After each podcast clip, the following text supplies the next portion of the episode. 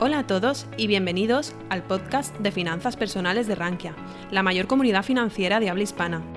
En este podcast escucharás las mejores charlas, conferencias y webinars impartidos en nuestra comunidad. No olvides suscribirte a nuestras plataformas para estar al tanto de todo nuestro contenido. La inversión en valor y en análisis fundamental cada vez gana más popularidad entre los inversores de Latinoamérica. A pesar de los problemas de la región, el sector financiero tiene una gran fortaleza y uno de sus máximos exponentes es nuestro siguiente invitado. José Miguel se ha convertido en uno de los divulgadores financieros de referencia en habla hispana.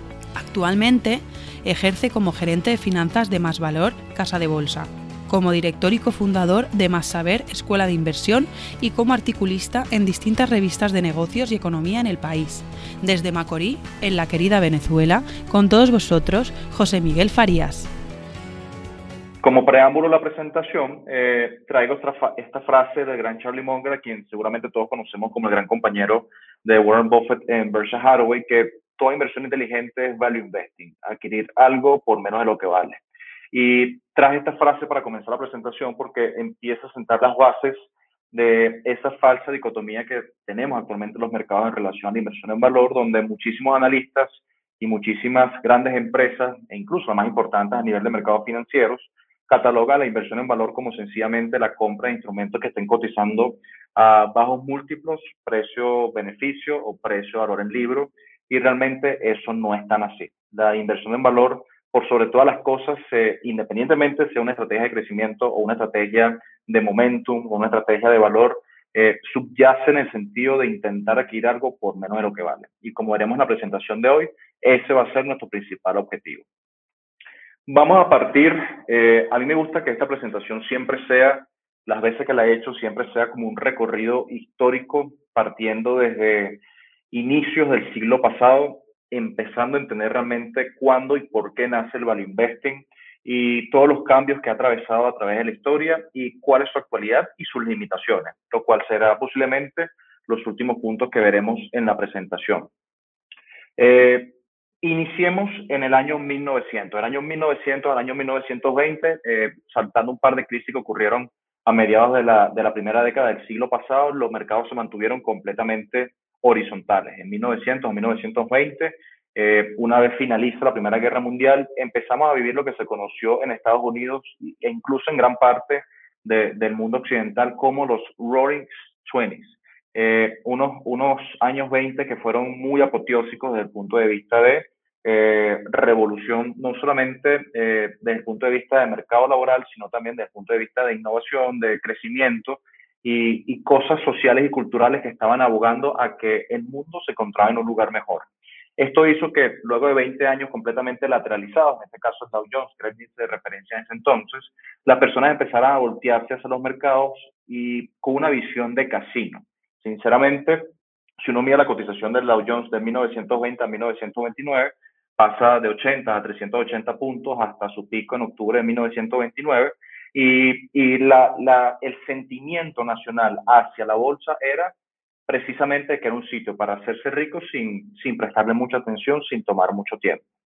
Eh, casualmente, tanto para bien como para mal, el value investing nace en 1928, justamente un año antes de que explotara la Gran Depresión, eh, de la mano de dos profesores de la Universidad de Columbia. El más conocido es Benjamin Graham, eh, quien luego, en 1949, como veremos más adelante, escribe el que posiblemente sea el libro de inversión más importante jamás escrito, palabras de Warren Buffett, que es El inversor inteligente, y David Dodd. Ambos profesores, como les comentaba, de la Universidad de Columbia, empiezan a sentar las bases de lo que luego se convertiría en 1934, cinco años, cuatro o cinco años después de, que explotara la Gran Depresión, eh, la piedra fundacional de que los análisis de instrumentos financieros empezaran a considerarse como una carrera profesional al 100%, entendiéndola desde este punto de vista. Security Analysis, publicado en 1934, y con mucha sinceridad también aprovecho de decírselo, no es un libro fácil de leer. Eh, aquellos que lo hayan leído van a estar de acuerdo con lo que digo. Y, sinceramente no creo que sea un libro tan hiper mega necesario para leer como capaz si pueda ser el inversor inteligente o, o sobre todo intentando eh, destacar que el inversor inteligente y su capítulo 8 y el capítulo 20 sean capítulos que cualquier inversor, independientemente de su visión y estrategia de los mercados, tiene que intentar leer eh, para hacer vida en la bolsa. Pero Security Analysis empieza a establecer las bases de una, de una profesión de analista financiero. Eh, recordemos en nuestro repaso histórico que de 1920 a 1929 el Dow Jones casi se multiplica por 4,55.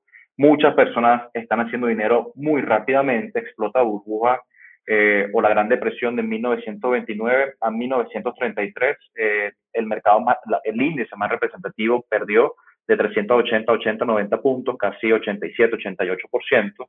Y alta tasa de desempleo, eh, caída y contracción del PIB, el periodo, un periodo horrible a nivel económico en Estados Unidos, y se empieza a perder el apetito hacia la bolsa, entendiendo de que eso deja una, una marca realmente psicológica en esta generación, que es la generación silente. Ya no quedan tantos, de hecho Buffett, Charlie Munger son de los pocos inversionistas que, que pudieron, y sobre todo Charlie Munger, que durante la Gran Depresión ya tenía unos 5 o 6 años, y durante la década de los 30 eh, se hizo relativamente adulto, pero nacieron bajo esos preceptos, entendiendo de que sin duda alguna formar parte de los mercados en la década de los 30, incluso en la década de los 40, no era algo mm, que muy poca gente estuviese haciendo. Desde el punto de vista del Security Analysis, esto fue un periodo importante porque sin duda alguna sentó las bases de lo que empezó a hacerse como eh, el análisis de instrumentos financieros per se, lo cual al final es importante para esta historia que estamos contando. ¿Cuál era la idea detrás de Security Analysis? Ambos autores creían que el verdadero valor, la idea detrás de Security Analysis era que ambos autores creían que detrás de, de, de cada empresa había una acción y que era posible determinar a través de un análisis exhaustivo cuánto realmente se encontraba o cómo se podía calcular el valor de una compañía identificándolo de esta percepción. Y esto es lo más importante que empieza a establecer Security Analysis. No es sencillamente comprar títulos por comprar, como se hizo en la década de los 20, sino sencillamente empezar a ver la compra y el análisis de instrumentos financieros desde una percepción completamente eh, distinta, analítica y que agregara valor en el largo plazo. Déjenme bajar aquí, que me están diciendo que no ven bien la presentación. Ok. Eh, el value investing explicado en tres procesos desde el punto de vista de, de Graham y Dodd tenía tres cosas que a pesar de que lo podemos ver hoy, como una visión que fuese contraintuitiva, eh, ellos realmente explicaron que la capacidad de determinar que una compañía pudiese generar ganancias en el futuro era importante a la hora de poder valorar esta empresa. Al final se tenía que estimar el valor intrínseco con base en esa capacidad y determinar lo que haremos más adelante, que es el margen de seguridad, identificar discrepancias entre el precio y valor intrínseco para luego actuar en consecuencia. Eh, los resultados numéricos favorables no son necesarios y esto también es algo contraintuitivo entendiendo que fue algo escrito en 1934, ya que muchos analistas de inversión consideran que, que al final del día el, la, la, inversión bajo los preceptos de Benjamin Graham tenía una, una, una idea y una concepción de deep value investing, es decir, intentar determinar el valor liquidativo de las empresas para luego, con base en un margen de seguridad decente, poder comprar estos títulos. Pero el mismo Graham, luego en otras escrituras, realmente eh, demostró que los resultados numéricos favorables son muy importantes, pero a la hora de tomar una decisión de inversión no eran, sin duda alguna, totalmente suficientes. Cuando se publicó Security Analysis, y este punto es vital, eh, como les comentaba, The Roaring Twenties eh, fue una época de mucho auge en la bolsa, una época de mucho boom bursátil, y las personas no veían a la bolsa como un proceso de inversión analítico. Se recomendaba, eh, una vez publicado Security Analysis, que la idea de intentar descubrir el valor de los títulos que cotizaban en bolsa iba a añadir valor porque posteriormente se podía actuar, actuar en consecuencia esperando que el mercado y el valor intrínseco de la empresa convergieran en el largo plazo. Eh, sobre esto es interesante a Benjamin Graham lo, lo, llamaron ya muchos años después, en 1955, a que hiciera un testimonio en el Senado, eh, sobre todo ante el Commerce and Banking Committee, en 1955, y un senador le preguntó, y era literalmente traje los extractos de esa conversación, porque el senador no entendía por qué Graham, ya en 1955, Graham tenía más de 60 años, ya tenía una larga carrera y trayectoria académica, eh, y era ya eh, caracterizado como el decano de Wall Street y abogaba a que las ineficiencias de mercados en el largo plazo eran reconocidas por tanto por el mercado como por los inversionistas y eso agregaba valor para el inversor analítico. Ellos no entendían cómo Graham podía eh, tener tanta certeza en que esos, esos mispricings iban a ser tomados en cuenta y, limpiados en el proceso a largo plazo. Y Graham fue muy sincero, dijo que al final, eh, cuando el, senador le hace una pregunta de cómo es eso de que una acción barata siempre va a encontrar su valor, eh, Graham le comentaba que eso es uno de los grandes misterios de, de, los negocios y uno de los grandes misterios para mí también y para todo el mundo. Pero nuestra experiencia nos permite afirmar que eventualmente el mercado siempre encuentra su valor. Y creo que eso es importante para, para aquellas personas que invierten bajo esta filosofía. Eh, todavía estamos en los inicios intentando encontrarnos una línea del tiempo, pero eh, quisiera que todas estas pequeñas píldoras que le voy dejando, tanto de Graham como veremos ahora de Howard Marks, de Paramés, de Seth Klarman, de Buffett, la vayan incorporando a lo que realmente es la aplicación de la inversión en valor hoy en día. Eh, de Security Analysis también me gustaría destacar eh, lo que yo creo que es un concepto o definición de lo que es la inversión en general, capaz un poquito anticuado, eh, y es una, es, una, es una definición que obviamente ya tiene más de, de 87 años, pero la quise traer para que lo tuviésemos presente. En Security Analysis, Graham y Dodd expliquen que un proceso de inversión es aquel que luego de un análisis exhaustivo promete la seguridad del principal y un adecuado rendimiento. Todas las operaciones que no satisfagan estos requisitos son meramente especulativas. Graham nunca, en, eh, ninguno de sus libros, nunca, ni en Security Analysis, ni en, ni en, el inversor inteligente, nunca dijo literalmente el concepto de inversión en valor. O sea, nunca no está especificado el value investing como tal. Es algo que, tomando en consideración las premisas y las bases de intentar descubrir el valor eh, mucho más allá de lo que pueda decir una tabla de cotización con respecto al precio de un activo, empezó a entenderse cómo invertir en valor. Con esta definición yo tengo mis diferencias. Eh, sin duda alguna, las, las primeras líneas tienen sentido, luego un análisis exhaustivo, uno tiene que intentar primeramente proteger el downside de cualquier inversión. Si uno protege el downside o el riesgo de pérdida permanente, el retorno siempre va a cuidar de sí mismo en el largo plazo. Pero eh, yo creo que amarrarnos a que las operaciones que no satisfagan estos requisitos son especulativas es muy difícil. Pero eh, me parece una perla interesante para traer en consideración a, al, Security Analysis, al libro base sobre el análisis financiero, antes de ir avanzando un poco más en la presentación.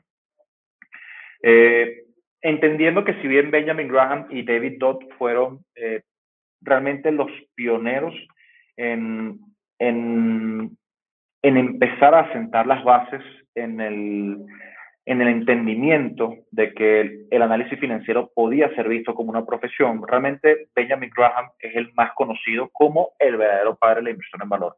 Posiblemente también porque la figura de Warren Buffett lo rescata mucho más en el tiempo. Buffett dice que luego de su padre, o ha dicho en reiteradas ocasiones que luego de su padre realmente fue Graham o ha sido Graham la persona que más ha influido en su vida y Buffett ya es un icónico, independientemente inviertas o no bajo la premisa de la inversión en valor. Creo que todos respetamos y, podemos incluso hasta alabar la carrera de, inversionista y de gerente que ha tenido Warren Buffett y eso ha puesto en un gran lugar a Benjamin Graham. Eh, ciertamente la publicación en 1949 del inversor inteligente también sienta las bases desde el punto de vista de manejo emocional y psicológico en el mercado en relación a, a los valores que Benjamin Graham empieza a establecer.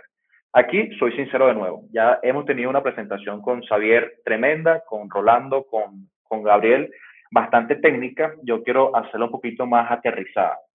El inversor inteligente es un libro de 400, 500 páginas. Ahorita lo tengo aquí en mis manos, pero por la cámara no puedo, tuve que apagar por el tema de la presentación. Estoy en Venezuela. Ustedes entenderán que en Venezuela la cuestión es un poquito más difícil a nivel de conectividad. Eh, pero es un libro que si de verdad no han leído, les pido imperativamente que se lean el capítulo 8, que es el inversor y las fluctuaciones del mercado, y el capítulo 20.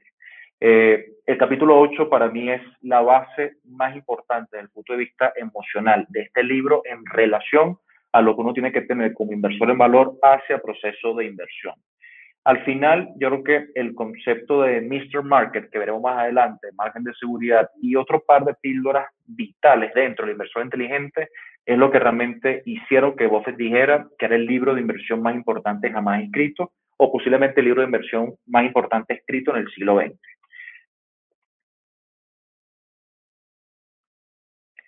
Eh, es la aportación más importante de Graham, pero por mucho. A diferencia de Security Analysis, que era un libro mucho más pesado, mucho más técnico, donde se tomaba en consideración eh, la parte de renta fija y era difícil.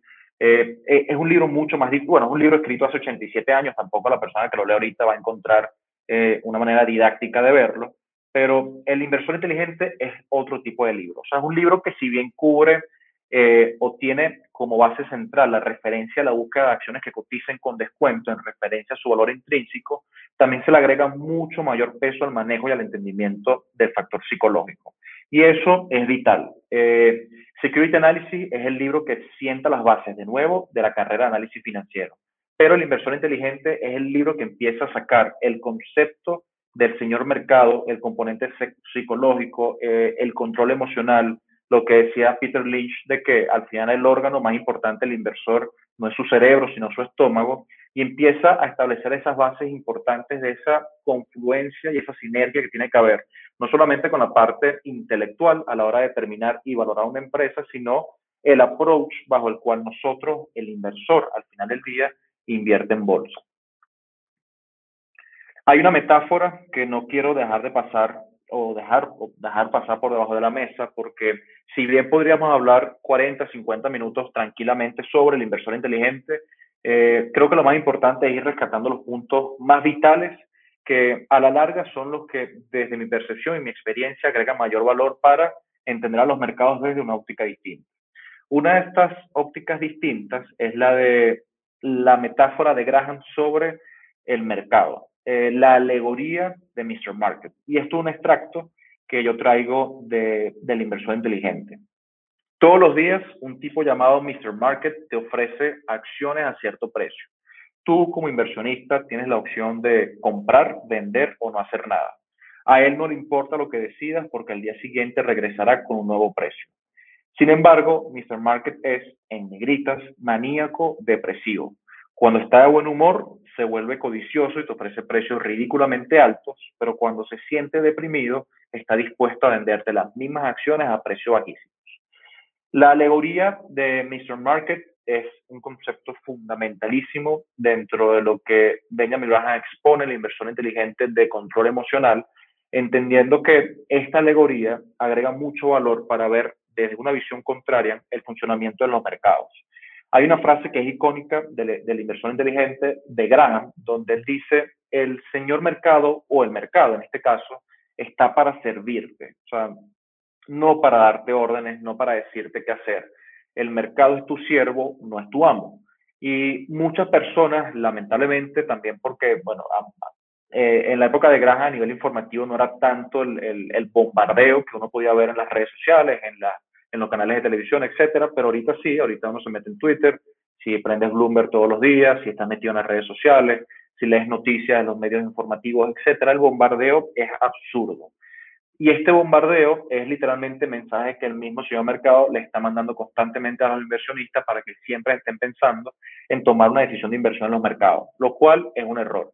El inversionista no tiene por qué estar operando completamente en los mercados y la mejor analogía que yo he encontrado para explicar esto es que los inversionistas tienen que pensar como un empresario. Si piensan como un empresario y saben que están comprando acciones o títulos que al final representan parte de un negocio y tratan de asimilar ese proceso a cuestiones de emprendimiento que esa persona haya hecho, yo, por ejemplo, José Miguel, puedo montar, puedo montar una librería acá en Caracas, en Venezuela, y es muy difícil que con base en lo que una persona al frente de mi negocio me diga todos los días, una persona que es maníaco depresiva, que me diga, José Miguel, te compro tu tienda por 10 dólares y al otro día venga y me diga, te la compro por 5 y al otro día por 15 y que yo sepa que mi tienda vale 55. Capaz el día que ese maníaco depresivo que está al frente de mi tienda me diga que me va a ofrecer 80, capaz yo venda mi tienda sabiendo de que tengo eh, muchísima más ganancia de lo que yo sé que vale mi empresa. Pero hasta tanto no ofrezca algo que remotamente me parezca aceptable, no tengo por qué escucharlo. Y, y, es incluso mucho más contraintuitivo pensar que si al final del día me está ofreciendo eh, comprar algo por menos de lo que vale, no tiene sentido venderlo. Esa es la importancia de intentar entender la metáfora del mercado y por eso también la, el, el destacar que lo más importante de este libro es empezar a asimilar estos componentes psicológicos. Otro concepto importante que de hecho Graham explaya muy bien en el inversor inteligente diciendo que las tres palabras más importantes en el mundo de la inversión son margen de seguridad, eh, lo, lo, empieza a decir en Security Analysis en el 34, lo reafirma en, en el inversor inteligente en el 49, es que al final eh, es imposible que no nos equivoquemos en bolsa. Peter Lynch lo decía en One Open Wall Street, eh, es muy difícil que peguemos 10 de 10, pero pegando 6 de 10 eh, seguramente nos va a ir bien, porque bueno, si nos equivocamos y podemos pasar de 1 a 0, perdemos el 100%. Pero si lo hacemos bien y pasamos de 1 a 3, de 1 a 4, de 1 a 5, el 300, 400, 500%, siempre va a ser ganancia para nuestros bolsillos. Lo importante es acotar la pérdida. Y parte de intentar acotar esta pérdida recae en el hecho de encontrar un margen de seguridad a la hora de invertir. Esa diferencia, que si bien es subjetiva, es una diferencia que es sutil y que es importante entre el precio de un activo y su valor intrínseco. Dos preguntas importantes que tienen que intentar hacerse y responderse ante invertir en bolsa. ¿Qué estoy comprando? ¿Por qué lo estoy comprando? Y sobre todo, ¿a qué precio debo comprarlo? Hay un libro vital, un libro que de hecho es de los libros más caros eh, del mundo a la inversión, que es Margin of Safety de Seth Klarman, publicado en 1991. Ahorita se puede conseguir eh, por ahí mucho más barato. Se consigue ya en, en, en, en PDF y toda la cosa. Eh, el margen de seguridad, sacando un par de píldoras del libro de, de, Seth Klarman, es que es una diferencia sutil entre el precio que cotiza una empresa en, en bolsa y lo que yo creo que realmente vale luego un análisis exhaustivo. La idea es comprar por debajo de lo que yo creo que vale. Al final hay muchas cosas que pueden pasar peor de lo que yo he estimado, incluso me puedo equivocar. Y este margen de seguridad me va a permitir tener la certeza de que no voy a perder tanto dinero. Si algo tenemos que tener claro, los que formamos parte de los mercados financieros, es que nuestra labor principal como inversionistas, como gestores, es intentar acotar el riesgo de pérdida permanente, intentar acotar el riesgo de pérdida total que nos saque del juego. Porque como decía Javier, eh, las pérdidas, porcentualmente hablando, muchas personas creen que si tú pierdes el 50% de 100, tiene que subir 50% para volver al mismo punto. Por la verdad que no, si pierdes 50% de 100, tienes que subir luego 100% para volver al punto inicial. Entonces las pérdidas te pueden sacar del juego.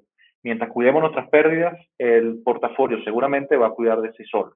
Entonces, el margen de seguridad es un concepto que es tremendo, que es brutal y que hay que sentarse, como decía aquí, como dice aquí en la línea final, muchos de los inversionistas se centran en la rentabilidad cuando realmente tienen que centrarse en cuánto pueden perder.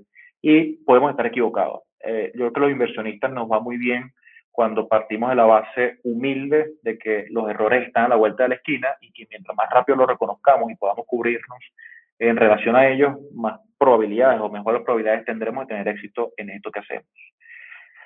Entendiendo eh, conceptos básicos importantes del inversor inteligente, eh, tanto la alegoría del señor mercado como eh, el concepto de margen de seguridad, trayendo o adelantándonos en el tiempo, hablando un poquito de, de, de lo que Seth Klarman expuso en su libro Margin of Safety, Quiero pasarnos rápidamente por el enfoque Bot. El enfoque colilla de cigarro fue el enfoque inicial bajo el cual inició la, filosofía de la inversión en valor, entendiendo que luego la Gran Depresión del 29 al 33, con los mercados cayendo 89%, era mucho más fácil encontrar empresas que, desde un punto de vista liquidativo, valieran mucho más de lo que cotizaban sus acciones en bolsa. Entonces, este enfoque tuvo mucho sentido durante todos los años 30, durante todos los años 40 y durante una parte de los 50.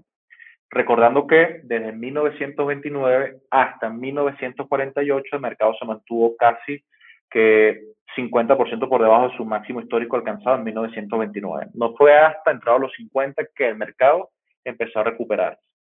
Eh, la inversión en valor inicialmente tiene un enfoque muy limitado, se enfocaba prácticamente en la búsqueda de empresas que cotizaran por debajo de su valor en libro, se da un enfoque liquidativo. De hecho, una historia curiosa es que Berkshire Hathaway fue una colilla de cigarro. En 1962, eh, cuando ya Buffett ya tenía unos 6, eh, 5 años con su sociedad Buffett eh, Partnership Limited, compró acciones de una desvenquizada empresa textil en Inglaterra, eh, empezó a comprar acciones de Berkshire a un precio promedio de 7,50. Hacer un poquito la presentación, listo. 7,50 dólares.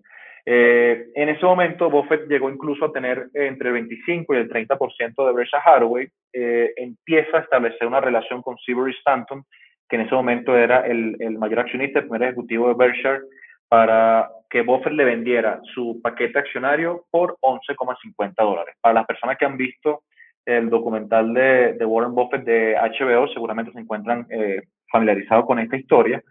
Eh, Seabury Stanton, que le dio la mano a Buffett y le dijo que le iba a comprar las, las acciones de, de Berkshire a 11.50, le envía una oferta formal posteriormente por 11,3 octavos, 11,3750. Buffett pensó que Seabury Stanton se había comportado de manera deshonrosa, deshonesta y siempre ha sido igual, siempre ha sido un tipo que camina con la integridad por delante y a pesar de que él lo definió luego como una decisión monumentalmente estúpida, porque empezó a comprar acciones solamente por rabia y de manera muy agresiva de Berkshire para poder sacar a Seabury Stanton, luego que era el dueño de Berkshire y la controlaba, se quedó con una compañía que realmente no tenía ni sostenibilidad ni perspectivas de crecimiento futuro. ¿Cómo terminó esta historia? A mediados de los 70, eh, Buffett cierra la parte textil de Berkshire Hathaway, la empresa, o el concepto bajo el cual había funcionado la empresa durante los 90 años anteriores, casi 100 años, eh, y se queda sencillamente con el nombre como la base fundamental del holding empresarial que todos conocemos hoy.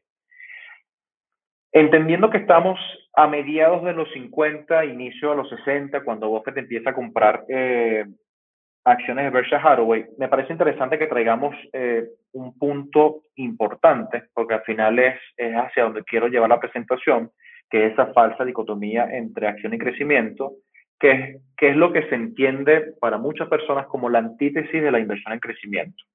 En 1957, Philip Fisher publica eh, un libro que también es vital y también recomiendo que se lea, que es Acciones Ordinarias, Beneficios Extraordinarios, que era algo muy distinto a lo que Graham había abogado en su carrera. Eh, Graham intentaba buscar compañías que tuviesen solidez eh, empresarial, que tuviesen una gran cantidad de fortaleza o robustez patrimonial, que tuviesen, eh, no le importaba realmente que tuviesen expectativas de futuros alentadoras, si él podía comprarlas ahorita, entrar con un papel activista y luego venderlas para, para capitalizar su ganancia. el enfoque de Philip Fisher era completamente distinto. buscar empresas con poco tiempo de vida, pero con expectativas de crecimientos alentadoras, negocios que si bien pudiesen estar consolidados, que estuviesen dando buenos beneficios y con grandes perspectivas. En ambos casos, lo que realmente buscaba Philip Fisher era crecimiento a largo plazo. Eh, y lo hacía con estrategias incluso un poco más agresivas, carteras muy poco concentradas, eh, mejor, muy concentradas, muy poco diversificadas, pero de alto rendimiento. De Fisher hay una anécdota muy curiosa, que es que eh, compró acciones de Motorola a mediados de los 50, cuando Motorola lo que hacía era eh, vender, si mal no recuerdo, artefactos de guerra, radios, etcétera, y se mantuvo con las acciones de Motorola hasta 50 años después, cuando fallece eh, comenzando la década de los 2000, si no me equivoco, en el año 2004. Era una persona que si encontraba valor en una empresa y tenía las perspectivas de crecimiento de esa compañía bien amarradas a largo plazo, se mantenía en ella invertida independientemente del precio. Aquí los factores diferenciales fundamentales entre Benjamin Graham y Philip Fisher van amarrados por esa idea, que el precio para Graham era muy importante y para Fisher realmente no lo era tanto. El, título pasado de si era la antítesis, eh, ya veremos más adelante que realmente no son mutuamente excluyentes, una visión value con una visión growth, pero hubo un gestor que capaz mucho conocemos y acá lo hemos conversado ya, que es Peter Lynch, eh, gestor del fondo Fidelity, eh, del fondo Magellan de Fidelity entre 1977 y 1990, 13 años con un rendimiento anualizado de 29%, que intentó encontrar una sinergia entre invertir en valor e invertir en crecimiento, que es GARP, Growth at Reasonable Price. E intentar encontrar un punto medio entre crecimiento y valor, buscar acciones de crecimiento, pero fijándose mucho en el precio, en acciones que estuviesen baratas, y si bien eran acciones que estuviesen creciendo a un ritmo interesante, que estuviesen a un PER bajo. Para esto eh, existe el PER, que es el Price Earning Growth, nada más allá que sencillamente tener el PER en el numerador y en el denominador de crecimiento de la ganancia por acción. Mientras más bajo sea, más rápido está creciendo los beneficios por acción en relación a lo que este beneficio por acción está siendo incorporado en el precio del numerador. Eh, Esto fue un punto medio, sinceramente, en el tiempo, eh, partiendo de la idea de que el inversor inteligente y Security Analysis, escrito en el 34 y en el 49, sientan las bases de la inversión en valor. Eh, Philip Fisher, con acciones ordinarias, beneficios extraordinarios en la, a mediados de la década de los 50, sienta las bases de la inversión en crecimiento. Y, y Peter Lynch, que realmente llega a la cabeza de Fidelity y en el fondo Magellan en el 77, ya empieza a incorporar estas premisas bajo una sola camisa de fuerza, bajo un solo paraguas. O sea, se puede invertir en valor o se puede invertir en crecimiento con una filosofía en valor intentando no pagar demasiado por una acción. Porque como dice también Howard Marks, una buena empresa puede ser una mala inversión si se paga demasiado caro por sus acciones. El mito de value investing, y para esto traje una frase del mismo Warren Buffett, es que eh, pareciera que tanto el valor como el crecimiento son totalmente antagónicos, pero Buffett lo ha dicho en reiteradas ocasiones. Son dos enfoques que están juntos por la cadera, porque al final el crecimiento siempre es un componente del cálculo del valor. Hasta tanto tú estés comprando grandes compañías por menos de lo que realmente valen, y traigo a colación el comportamiento, perdón, eh, la frase con la, con la que comencé el preámbulo de la presentación, que era Charlie Munger diciéndonos que toda inversión inteligente es value investing, adquirir algo por menos de lo que vale, eh, a ti no te tiene que importar cómo se llama esa estrategia de inversión. Sencillamente lo que te va a importar es que vayas ganando dinero en el tiempo. Y eso es lo más importante. Uno puede leer en la prensa y uno ve, no, que el value investing está muriendo. No, que la inversión value está rezagada con el crecimiento. Y no tiene por qué ser así. Eso eso es así porque la prensa quiere vender, la prensa quiere que la gente clique en esa noticia de que el valor está muriendo, la prensa le interesa la noticia más interesante de que X o compañía que ni siquiera hace dinero está creciendo a un ritmo absurdo en su cotización, pero para la persona realmente analítica, el valor y el crecimiento son completamente complementarios y están, como dice Buffett, unidos en su cadera. Mientras tanto o hasta tanto estés comprando compañías buenas por menos de lo que vale, no te importa realmente que te cataloguen como un inversor en valor o un inversor en crecimiento. Lo único que te importa es que en el tiempo tu decisión sea avalada por el mercado y que termines haciendo más dinero en el largo plazo. De hecho, les recomiendo el memo de Howard Marks, un memo reciente de este año que se llama Something of Value, donde él explaya, en un memo relativamente corto, unas 15, 16 páginas, si mal no recuerdo, donde él habla con su hijo Andrew Marks, que también ahorita es un gestor eh, que está haciendo las cosas muy bien, pero mucho más enfocado a crecimiento, como en el mundo actual financiero existe esta falsa dicotomía. Les dejo un par de píldoras de, de Howard Marks y continuamos con la presentación. Se piensa que la inversión en valor consiste en tratar de poner un valor preciso en los valores de bajo precio de compañías posiblemente mundanas y comprar si su precio es más bajo. Y la inversión en crecimiento se considera como comprar sobre la base de estimaciones con respecto al potencial de empresas muy prometedoras y pagar altas valoraciones como el precio de su potencial. Esto es una dicotomía. La inversión en valor es sencillamente o consiste sencillamente en comprar lo que represente una mejor propuesta de valor, es decir, qué le da el el mejor valor a mis ahorros hoy invirtiéndolos para que mantengan el poder adquisitivo de los mismos a lo largo del tiempo, tomando en cuenta todos los factores. Y tomar en cuenta todos los factores incluye tomar en cuenta el factor crecimiento. Entonces, no son procesos mutuamente excluyentes y hay mucho, muchísimo valor en el crecimiento. Algunas recomendaciones de Howard Marks que no quería dejar pasar por debajo de la mesa. Ya les he recomendado varios libros. Van a decir, este chamo lo único que hace es mandar libros para leer pero siento que, como, como diría Francisco García Paramés, la ventaja competitiva del, del inversor es la lectura. Yo creo que mientras más podamos recortar horas de vuelo de experiencia a través de la lectura, eh, mejor nos va a ir con nuestras inversiones. Algunas píldoras importantes de Howard Marks. Uno, hay que tener una convicción firme sobre el valor intrínseco de los activos a la hora de invertir. Hay que actuar como se debe, es decir, con personalidad a la hora de que los precios se desvíen del valor, porque es cuando los momentos realmente nos van a premiar en el largo plazo. Hay que estar suficientemente versado en los ciclos pasados. Hay una frase que es icónica Mark Twain, de que es que la historia no se repite, pero rima. Yo creo que entender muy bien cuál ha sido el comportamiento de los mercados, eh, sobre todo, no tiene que ser a juro de 1802, que es la información que recoge, por ejemplo, el libro de Jeremy Siegel, pero por lo menos de inicio del siglo pasado creo que es vital eh, entender incluso que los mercados siempre caen. Si uno se da cuenta, eh, de los 100 años del siglo pasado el mercado cayó más tiempo del que subió, pero cada subida fue mucho más representativa que la caída que lo precedía. Entonces, ese tipo de información te sirve a la hora de tomar decisiones. Y sobre todo tomando en consideración el último punto y, lo importante de la inversión inteligente y la alegoría del señor mercado es la profunda comprensión de los efectos perniciosos que la psicología hace eh, en las situaciones extremas del mercado.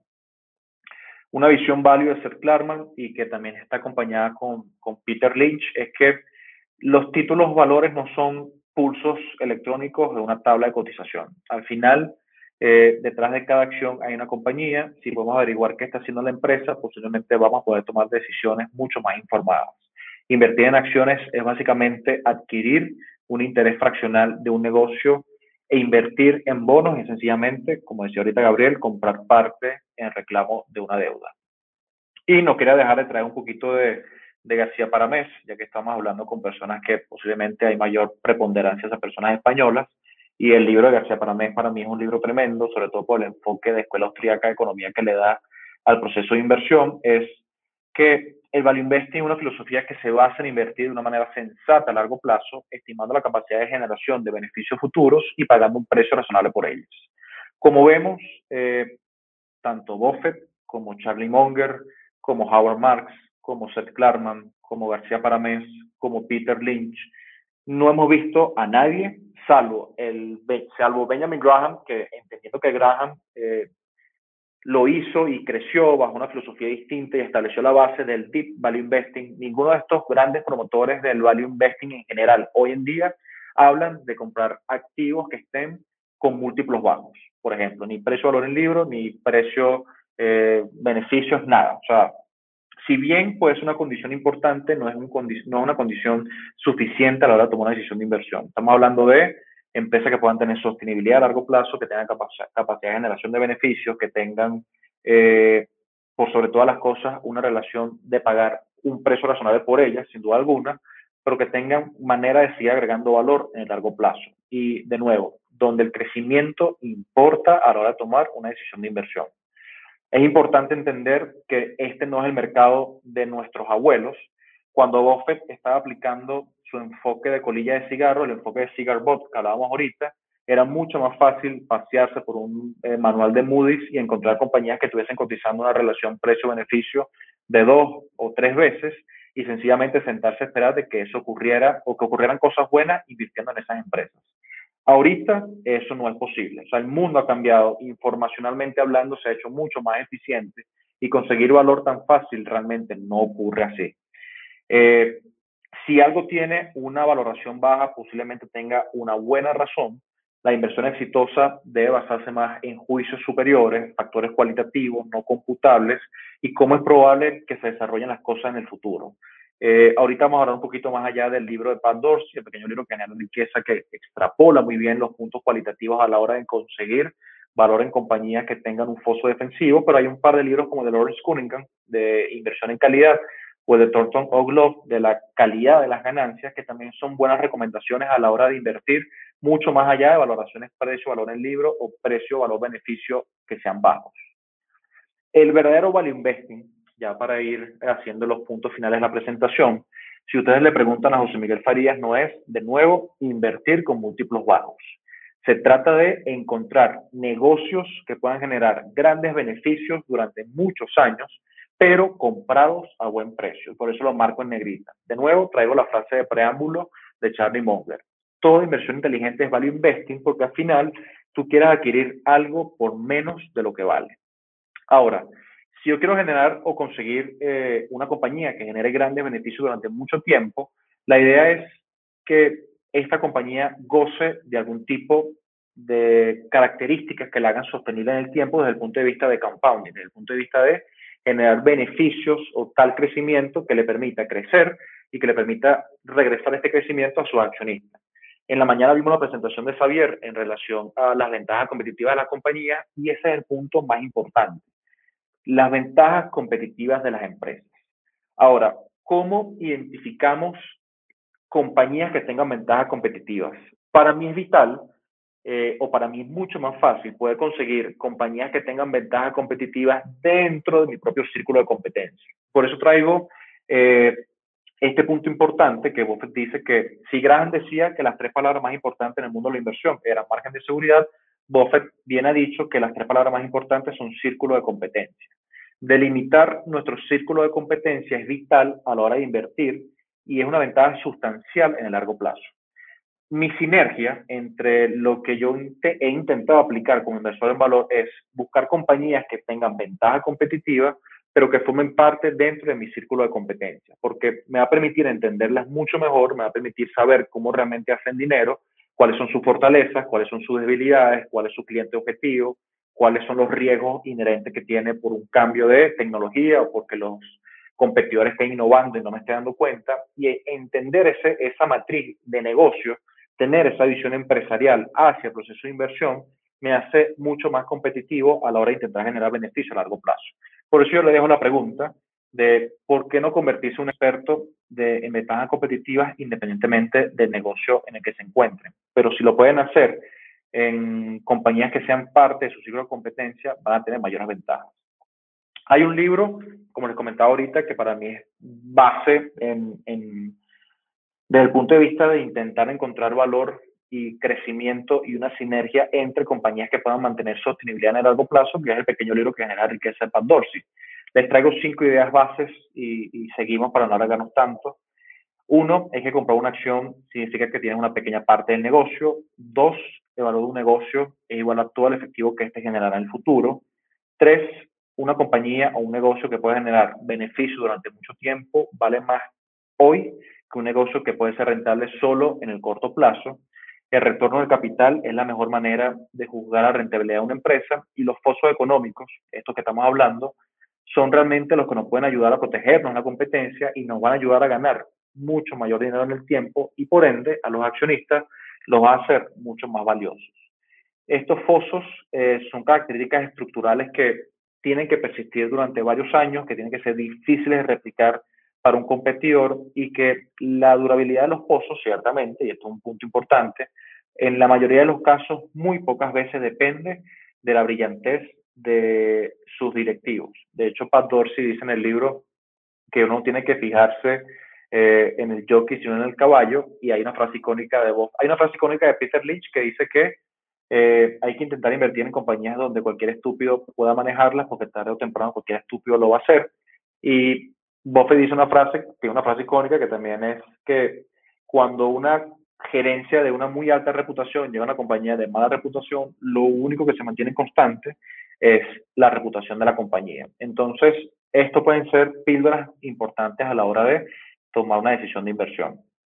Tomando en consideración los factores que viene explica Dorsey en su libro, de manera rápida, eh, la verdadera característica de un foso defensivo son activos intangibles como marcas, patentes o licencias, costo de sustitución, difícil o la, la complejidad que pueda hacer que, este, que esta marca o esta empresa pueda ser cambiada por su cliente, eh, agrega valor en el largo plazo porque es muy difícil que abandonen su servicio economía de red, que es un tipo de foso económico muy poderoso que puede bloquear a los competidores durante mucho tiempo. Eh, mientras más gente lo use, más fuerte me hago. Y la ventaja de costos, que es fácilmente entendible desde el punto de vista de derivación de proceso, ubicación, escala o acceso a un activo único. Algunos ejemplos con base en cada una de estas eh, características, activos intangibles como Tiffany, ya traje a Apple, esta, esta, presentación cuando estaba haciendo, dije Apple ya sin duda alguna es una empresa que por marca ya tiene eh, un, activo intangible muy importante, Louis Vuitton también es fácilmente entendible.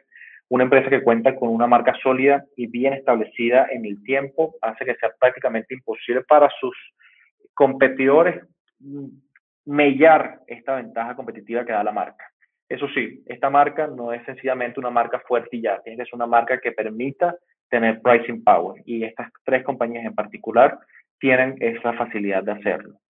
Las patentes y las licencias, compañías como Merck, Gilead, Pfizer o 3M, eh, pueden hacer o tienen la, la, posibilidad de gozar de características de un foso económico infranqueable. Eh, son compañías que se han visto beneficiadas a lo largo del tiempo, que las patentes, una vez son aprobadas por Estados Unidos, suelen tener un tiempo en las cuales las compañías eh, competidoras no pueden replicarlo. Y esto les da la seguridad y la predictibilidad de un flujo de caja sostenible en el tiempo. Costo de sustitución compañías como SAP, Intuit, OpenText o Oracle, eh, por muchos beneficios que traiga el posible cambio de un sistema de inteligencia de negocios, por decir un ejemplo. en relación al cambio de mi operativa actual, es muy difícil que yo lleve a cabo todo un cambio de sustitución, nada más por los problemas que le va a traer a mis empleados, a mis 15, 20, 100, mil empleados, e empezar a entender cómo funciona una plataforma nueva. Entonces, esto va a valor agregado en el tema pricing.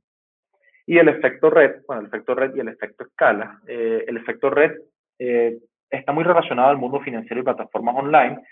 Es el proceso bajo el cual el valor de un servicio se incrementa a medida que crece la cantidad de usuarios en la plataforma. Visa, PayPal, Mastercard, Twitter, American Express, Facebook son ejemplos concisos de este ejemplo y de su aplicabilidad.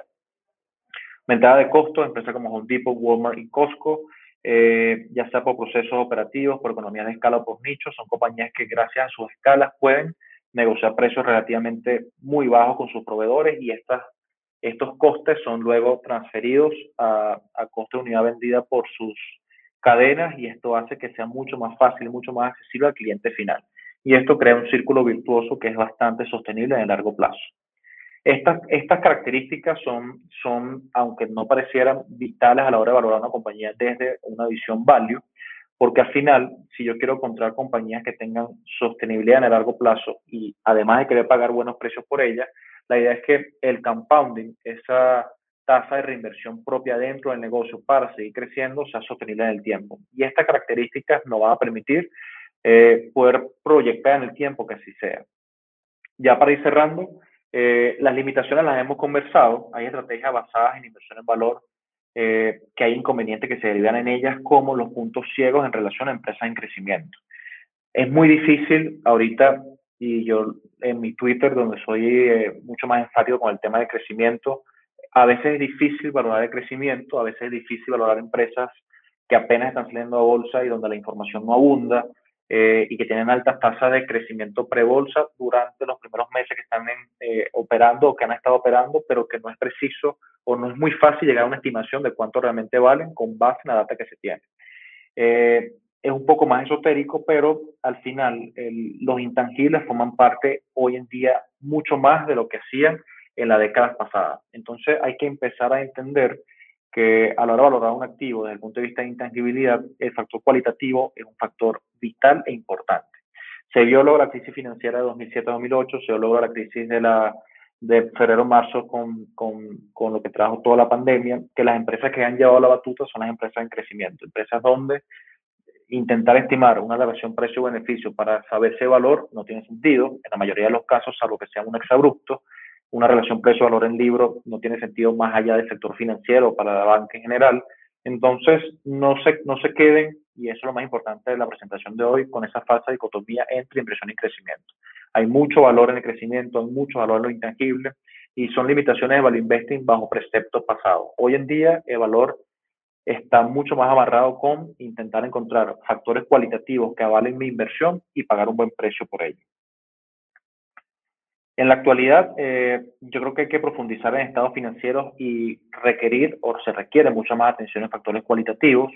Hay mucho valor intangible, hay mucho valor fuera de balance y creo que eh, salirse un poquito de la esfera cuantitativa, que realmente no es donde vamos a ganar una ventaja. Si uno se mete en, en, en, en portales como GuruFocus tranquilamente con una calculadora financiera, vas a encontrar el valor o el VPN de cualquier activo. Y tienes todas las bases de suposiciones para decir eh, cuáles pueden ser tus escenarios base. Pero no creo que todos vayan a la bolsa con una visión value contraria, entendiendo la alegoría del señor mercado, entendiendo el proceso empresarial que se requiere para ser rentable en bolsa. Y eso es realmente lo que puede darles a ustedes una ventaja competitiva dentro de este mundo. Recuerden que a la larga, el mercado, si bien no es eficiente, la mayoría de las veces siempre tiende a la eficiencia. Y una manera de intentar ser sostenible en el tiempo y de intentar batir a nuestros pares es tener una visión contraria, una visión value eh, entendiendo estos pequeños conceptos que hemos visto hoy. Algunas recomendaciones antes de terminar. Eh, les he hablado de muchas cosas hoy, de muchos libros. Eh, el inversor inteligente, Invitar a largo plazo de Francisco García Paramés, Un paso volante Wall Street, que fue el primer libro que leí. Hablamos de Howard Marks, lo más importante para invertir con sentido común. Les hablé de Jeremy Siegel y su estudio estadístico, que ha sido el más importante recolectado de 1802 a 2012 en Stocks for a Long Run. El cerebro inversor, que es un libro de Pedro Bermúdez Luis García. Luis García ganó ahorita el premio gestor del año en Rankia, es un buen amigo, de hecho él me hizo llegar el libro del cerebro inversor a Venezuela y es un libro tremendo para entender eh, todo el tema de behavioral aplicado a nuestras inversiones. Y les recomiendo también The Outsiders, que habla sobre ocho eh, poco convencionales CEOs y cómo esto han sido o cómo las cosas que hicieron regresaron demasiado valor a sus accionistas. Un plus para mí, hacer un MBA es lo mismo que leerse todas las shareholders letters de Berkshire Hathaway, al igual que los memos de Howard Marks. No lo dejen pasar por alto, hay mucho valor en esas cartas. Eh, por último, he hablado de muchos temas eh, puntuales, de muchos temas eh, que ya conocemos o que están amarrados por la historia, de muchos temas que, que son cualitativos, pero como todo inversor en valor, y mi premisa siempre ha sido que uno tiene que tener su palabra dónde está su dinero. Y no puedo cerrar la conversación sin decir dónde realmente estamos invirtiendo o asesorando. Yo ahorita no estoy gestionando. Eh, el año que viene me voy a Washington. Bueno, ahorita fui afectado por la Universidad de Georgetown para hacer un MBA y estoy como que dejando ya mis cosas en Venezuela eh, solamente por temas de asesoría puntuales de portafolio, etcétera. Pero tengo un podcast que ya, ya va por su segunda temporada finalizando, que se llama Tertulia de Dinero, lo pueden encontrar por YouTube, donde hablamos de economía, finanzas, inversión, etcétera, donde llevamos una cartera con base en los títulos que también utilizo para asesorar y gestionar algunas carteras eh, individuales acá en Venezuela. Yo actualmente estoy viendo mucho más valor por fuera de Estados Unidos.